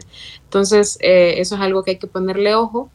Y también, como último detalle, Marcia, para que también le demos la palabra a mi colega, es que em, dentro de, bueno, el año pasado se hicieron una serie de cambios de las jurisdicciones de El Salvador. Entonces ya no se vota por X municipios. Es decir, ahora hicieron una, un cambio eh, del terreno, digámoslo así, para que en las elecciones presidenciales y de diputados y diputadas no haya posibilidad alguna de que los partidos, de ningún partido de oposición pueda asumir alguna diputación. Entonces, estamos frente a un escenario muy complicado. ¿Cuándo son las elecciones este, legislativas? Hoy. No, pero hoy son las presidenciales nada más, ¿no? Presidenciales y legislativas. Y legislativas. Ah, las, legislativas también, o sea que hoy se va, a, se va a consolidar el proceso. Hoy no jugamos. y en marzo 4 son las de las alcaldías, Marcia. Ah, claro, esas son las que son separadas. El 4 de marzo son las alcaldías, exactamente. Y, parlamentarias, sí. Para, para ¿Perdón? y las del, y para Palacén. Ah, para el Parlamento Centroamericano. Del Parlamento Centroamericano se hacen junto con la de las alcaldías. Sí. Este, creo que se nos ha caído eh, Zulma de la llamada. No, acá está Zulma conmigo. Ah, está ahora contigo. Bueno, está. vale. te la pongo. Hola, hola. Ya llegaste, llegaste. Por fin llegué. Volviste a entrar. Bueno, te estaba mandando un mensajito. Bueno, este me me encantaría que tú pudieras hacer referencia a estas dos cosas que había planteado, ¿verdad? ¿Cómo es esa percepción de seguridad en la vida cotidiana y todas las contradicciones que, se han explicado, este, yo creo que muy bien? Y, y cómo se siente alguien que que piensa distinto, que cuestiona, que, que permanentemente está viendo peligros en algunas de las decisiones que se están tomando, ¿verdad? Con relación a cómo se vive en El Salvador y, cuáles son las políticas que se instrumentan. ¿Cuál es la percepción de tu seguridad como alguien que piensa distinto? Sí, buenos días para todas y todos. Un gusto estar en este programa me alegra que hayan pueblos como eh, ustedes que están interesados en qué nos está pasando al, al, salvadoreño, a la salvadoreña común de este pueblo. Bueno, como decía, como decía Nietzsche al principio, es que en realidad no son tan diferentes nuestros problemas de los de ustedes, ¿verdad? Exacto, sí. Estamos fuera del cajón, nos damos cuenta de que en realidad tenemos problemas muy, disyuntivas, disyuntivas, desafíos, dilemas, este, contradicciones muy parecidas. Sí, sí, sí. La verdad es que eh, nuestro mundo necesita una, una transformación total, ¿verdad? Para, para vivir otras, otros procesos, otras formas democráticas y otras formas de participación activa de los ciudadanos y ciudadanas. Yo a, este, a estas elecciones las, desde ayer he andado esta semana pensando estas elecciones bajo un régimen bajo un régimen de excepción y con un, con un candidato a presidente inconstitucional, como ya dijo la compañera. Este, es por demás que nosotras como mujeres, como mujeres del común, del pueblo, eh, no, sentimos como, como una, una nostalgia más para mi edad, que, viví el proceso de la guerra y que fue muy doloroso para, para mí, para mi familia. Eh, haber vivido esa etapa oscura del país y después de 30 años de acuerdos de paz, más de 30 años de acuerdos de paz, es por demás, es, está de más decirlo que no, que se siente como, como momentos de nostalgia que, que, te pone en desesperanza por ratos. Porque vos estás construyendo, vos estás desarrollando, estás viendo una forma diferente de participación y cuando te topas con el, con, el sistema, en cómo funciona el sistema, es, una, es una situación que te coloca en desventaja máxime cuando, cuando ocupas, ocupas tu ego, tu poder, tu hombría, es decir, yo lo puedo hacer y que pues,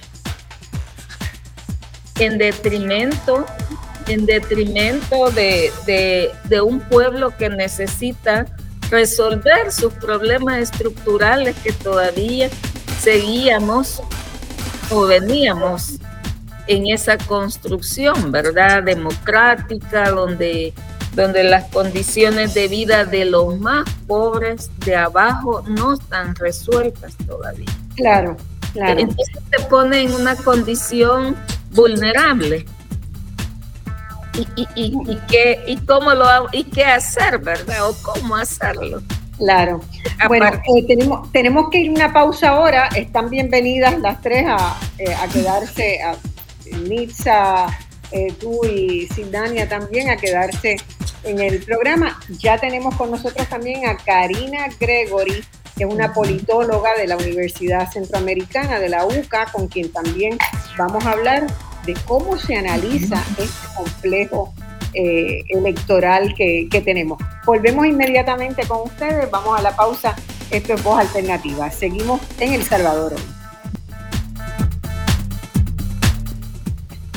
Bueno, mis amigos, estamos acá en este programa especial de Voz Alternativa. En el día de hoy estamos, nos hemos trasladado a El Salvador, a donde se están ya llevando adelante elecciones en el día de hoy presidenciales y legislativas, y donde eh, hay una situación sumamente compleja, interesante, pero sumamente compleja eh, en cuanto a lo que hace a las políticas públicas que ha desarrollado el actual presidente Bukele, que violentando elementos de la constitución, lo establecido en la constitución del país, consiguió que se le autorizara, que se permitiera postularse nuevamente para unas elecciones que están ocurriendo en el día de hoy.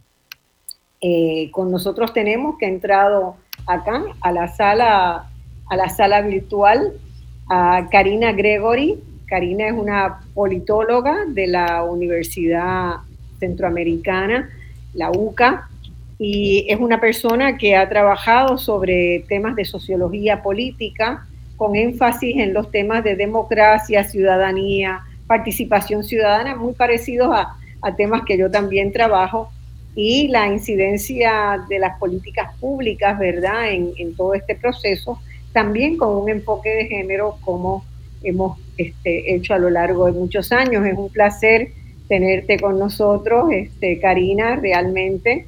Eh, tengo muchas ganas de conversar contigo sobre cómo se acerca uno con los instrumentos que nos, que nos han dado eh, en el ámbito académico para analizar procesos tan complejos, ¿verdad? Y aparentemente tan contradictorios, como alguien que eh, lleva adelante políticas públicas que eh, cuestionan profundamente, ¿verdad?, los procesos democráticos, puede llegar a tener niveles tan altos de aceptación ciudadana. Eso es una paradoja muy grande que a la que tenemos que acercarnos invariablemente en el análisis. Así que quiero que tanto tú como Zulma, como Sildania, pasemos a ese tema.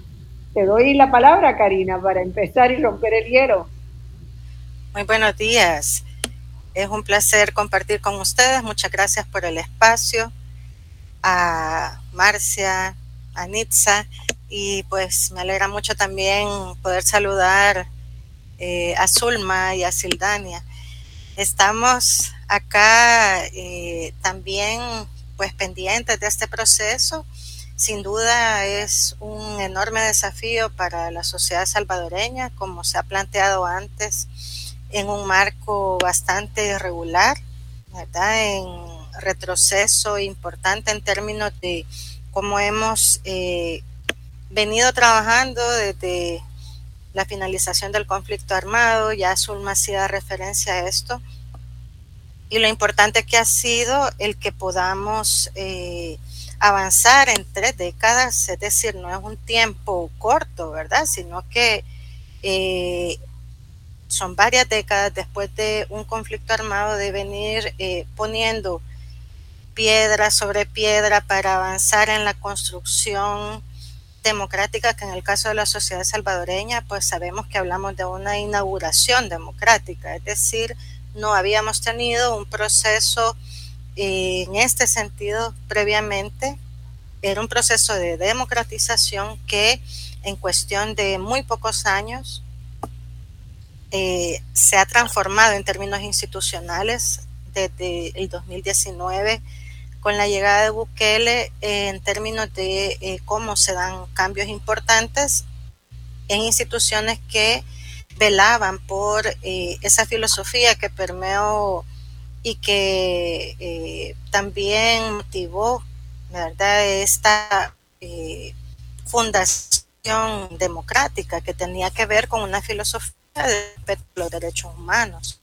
Estamos viendo que uno de los puntos centrales político para la participación de sectores que habían estado excluidos en términos electorales y en este caso pues vemos que eh, claramente se va regresando a ese entorno de forma muy rápida, ¿verdad? Es decir, excluyendo a voces que no eh, coinciden con los planteamientos de eh, programas, políticas impulsadas por el gobierno actual. Estamos hablando de organizaciones eh, sociales y ciudadanas que alzan su voz y que van empezando a denunciar también que estamos retrocediendo, por ejemplo, en ese irrestricto respeto a los derechos humanos.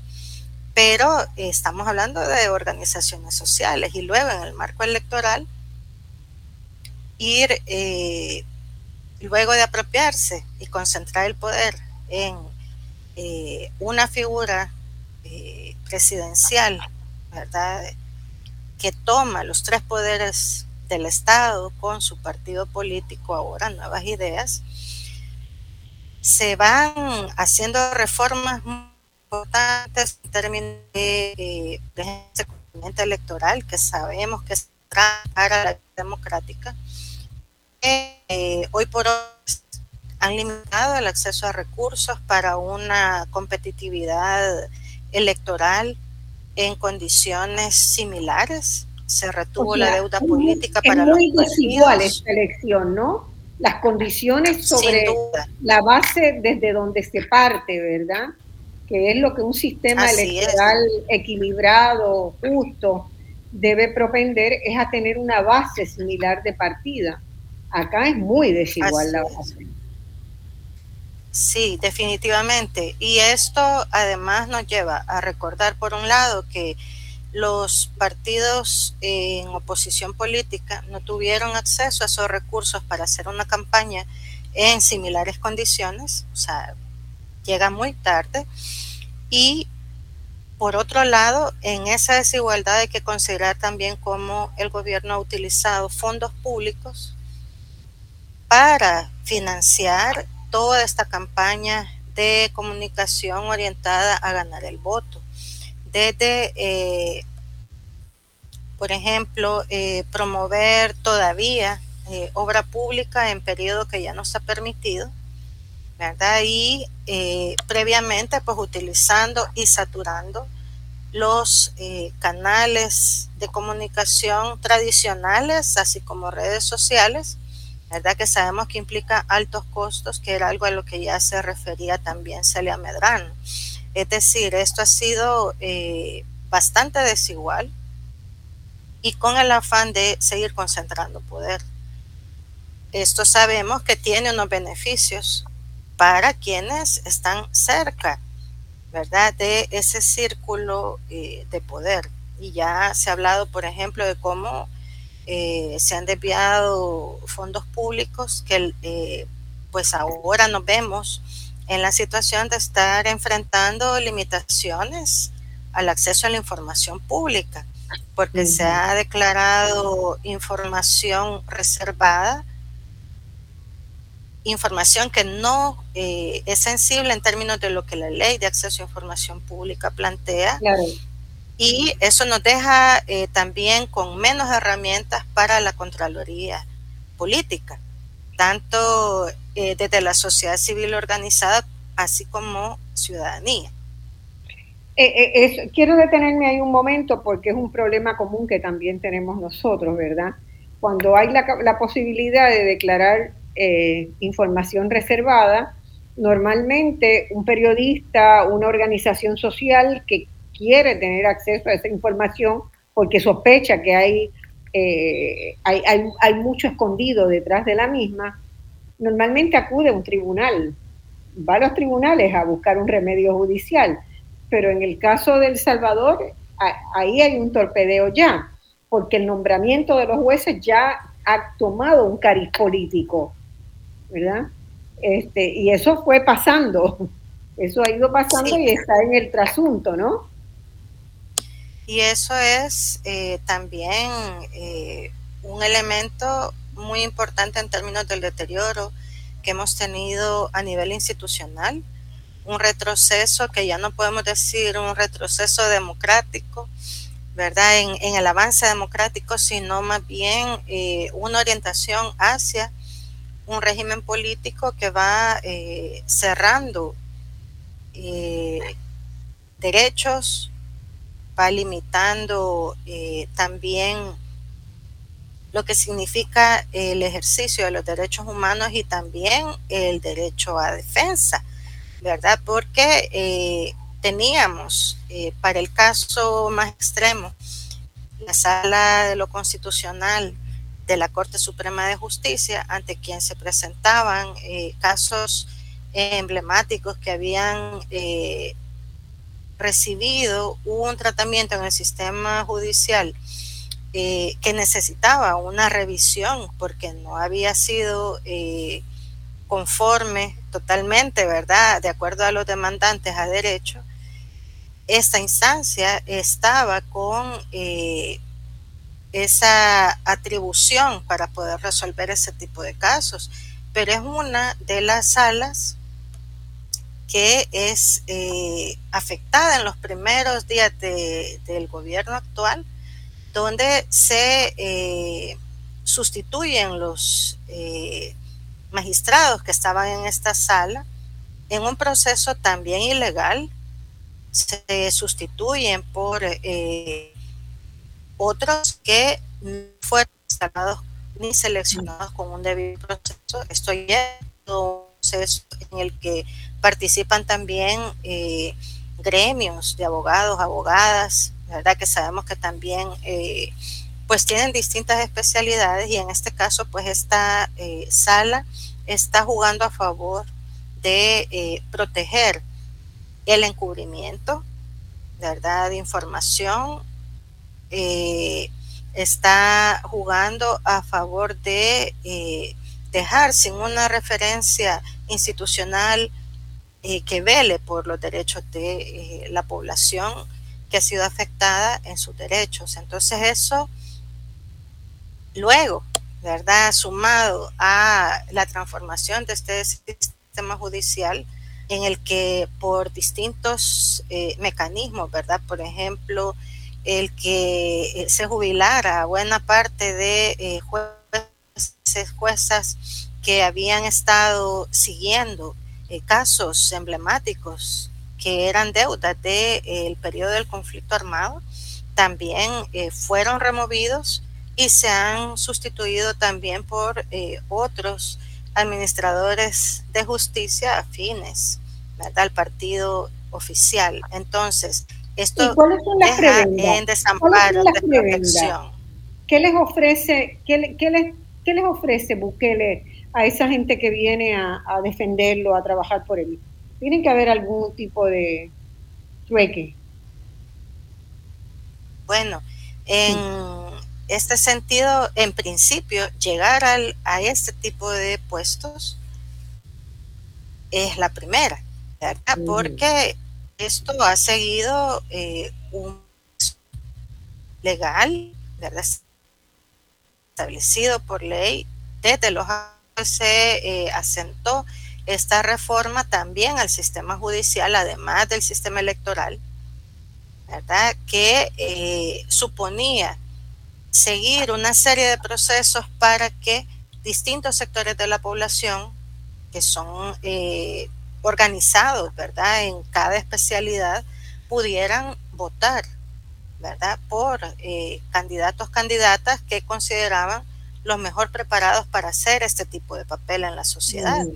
Entonces, saltarse esos procesos implica eh, ya abrir la posibilidad para otro tipo de beneficios. ¿verdad? Y ya se ha hablado, eh, por ejemplo, de cómo esto va dando pie para eh, abrir la puerta para desvío de fondos, por ejemplo.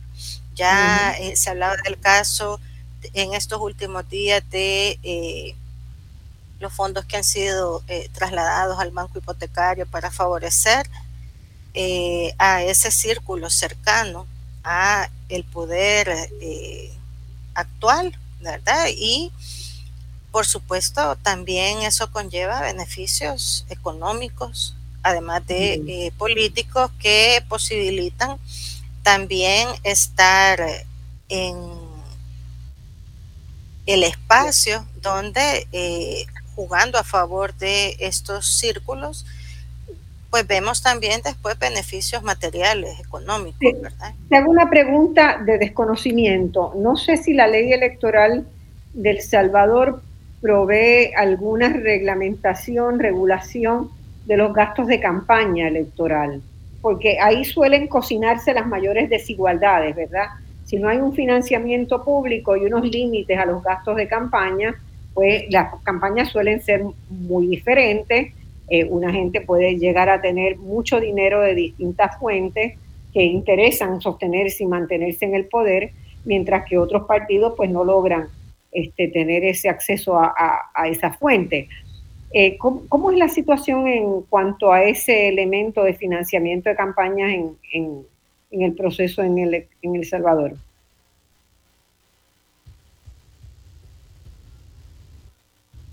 Sí, eh, no sé. Sí, me escuchan. como que se perdió un momentito. Sí, pues se perdió un segundo. Entonces, en nuestra ley se contemplan también límites, ¿verdad? Hay, un financiamiento que es el que eh, vemos en la... Eh, hay financiamiento público, que es lo que corresponde. Eh, es lo básico. así es. Entonces, a esto es a lo que no se ha tenido eh, acceso oportunamente, ¿verdad? En el caso de los partidos políticos. En el caso de los otros partidos no se tuvo acceso a eso. No se tuvo acceso a la deuda política. en, eh, en la, porque se retuvieron esos fondos, ¿verdad? Se Mm. distribuyeron El, muy por, el tribunal, por el tribunal electoral, por el Tribunal Supremo Electoral. Sí, sí. O sea que Entonces, también hay una apropiación estamos, política del tribunal.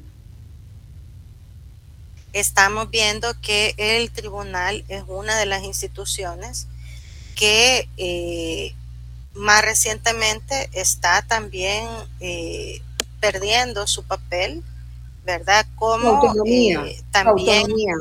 así es, su autonomía y Eso, además eso- de eso es muy importante, ¿verdad?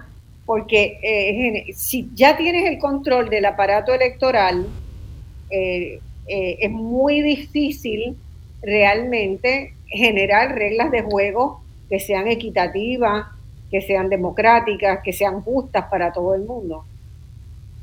así Y- es, y Y entonces lo más estamos, fácil, yo quiero, yo quiero este, preguntarte si estarías de acuerdo con esto, porque yo veo que la construcción, ¿verdad?, de un orden de justicia y equidad es muy difícil, pero es muy fácil hacerlo desaparecer, erosionarlo, que es lo que estamos es. viendo en el caso de, de El Salvador, ¿verdad?, que pasó de, uno podría tener eh, diferencias con cómo funcionaba el país, pero mientras hay un ordenamiento electoral que es pulcro, que es respetuoso, que funciona y que, y que es neutral para todas las partes, ¿verdad?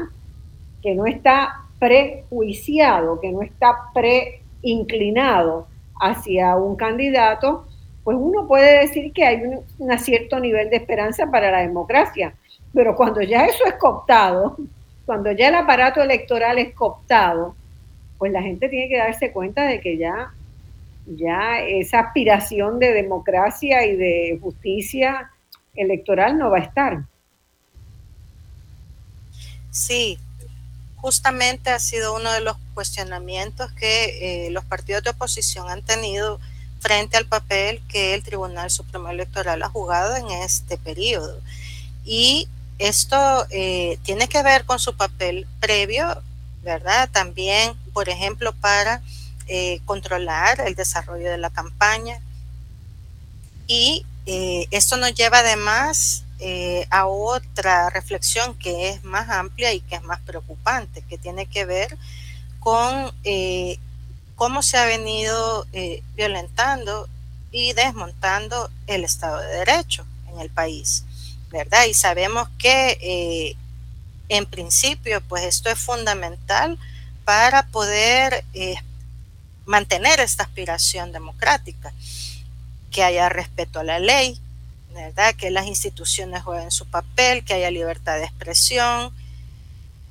Está O sea que- eh, el conjunto de instituciones velando por esto, pero si esto no ha sido eh, lo característico de este gobierno, sino por el contrario, ha estado pasando por encima de la ley y eso es eh, lo regular que tú ves, entonces ahí tenemos problemas serios, no solo por el tema electoral, sino en términos amplios, Claro. ¿verdad? Por lo que hablábamos hace un momento Claro, respecto o sea, a y quién defiende electo- derechos. Una vez tienes lo electoral, todo lo demás va cayendo. O sea, empieza la destrucción rápida de todo el sistema institucional, porque no tienes un respaldo. Eh, digamos, el sistema electoral tiene que ser como el patrón oro que respalda la moneda en los países, ¿verdad? Eh, pero una Sí. vez erosionando eso, ya se te cae como dominó el resto.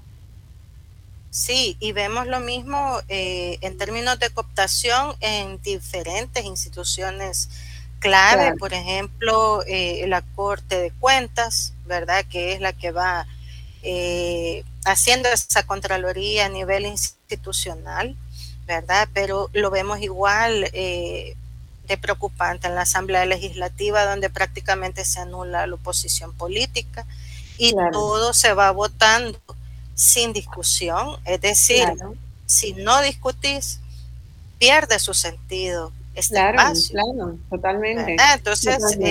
eh, eh, cada vez se van cerrando más los espacios para la opinión, la libre expresión. Vemos el caso de quienes nos han abierto eh, también la mirada a casos de corrupción previamente con la investigación periodística y el ataque a la prensa, a los medios de comunicación, pues es algo eh, también de los rasgos que más tempranamente tú vas a ver que van eh, poniendo en riesgo ese ejercicio ciudadano, ¿verdad?, de eh, poder político.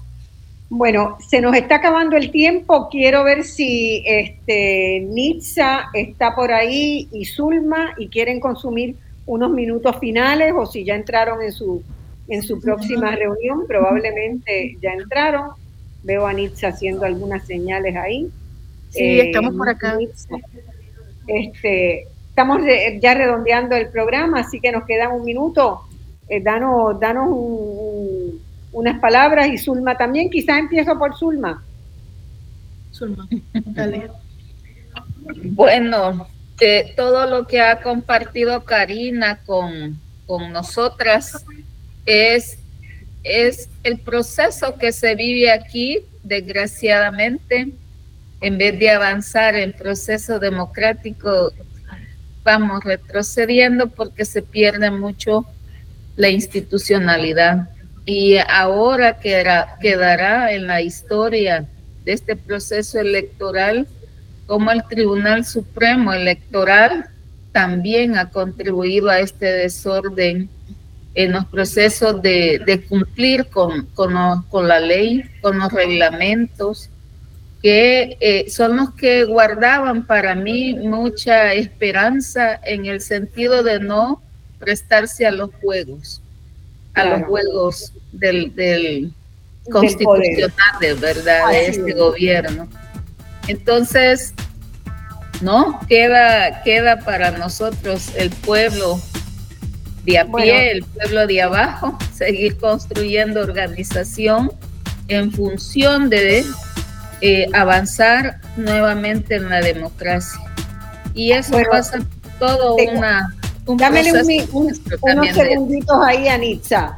Nitza, un placer haber hecho este programa contigo. Te agradezco un montón la ayuda para montarlo y que tengan un día un día sereno dentro de lo que se puede.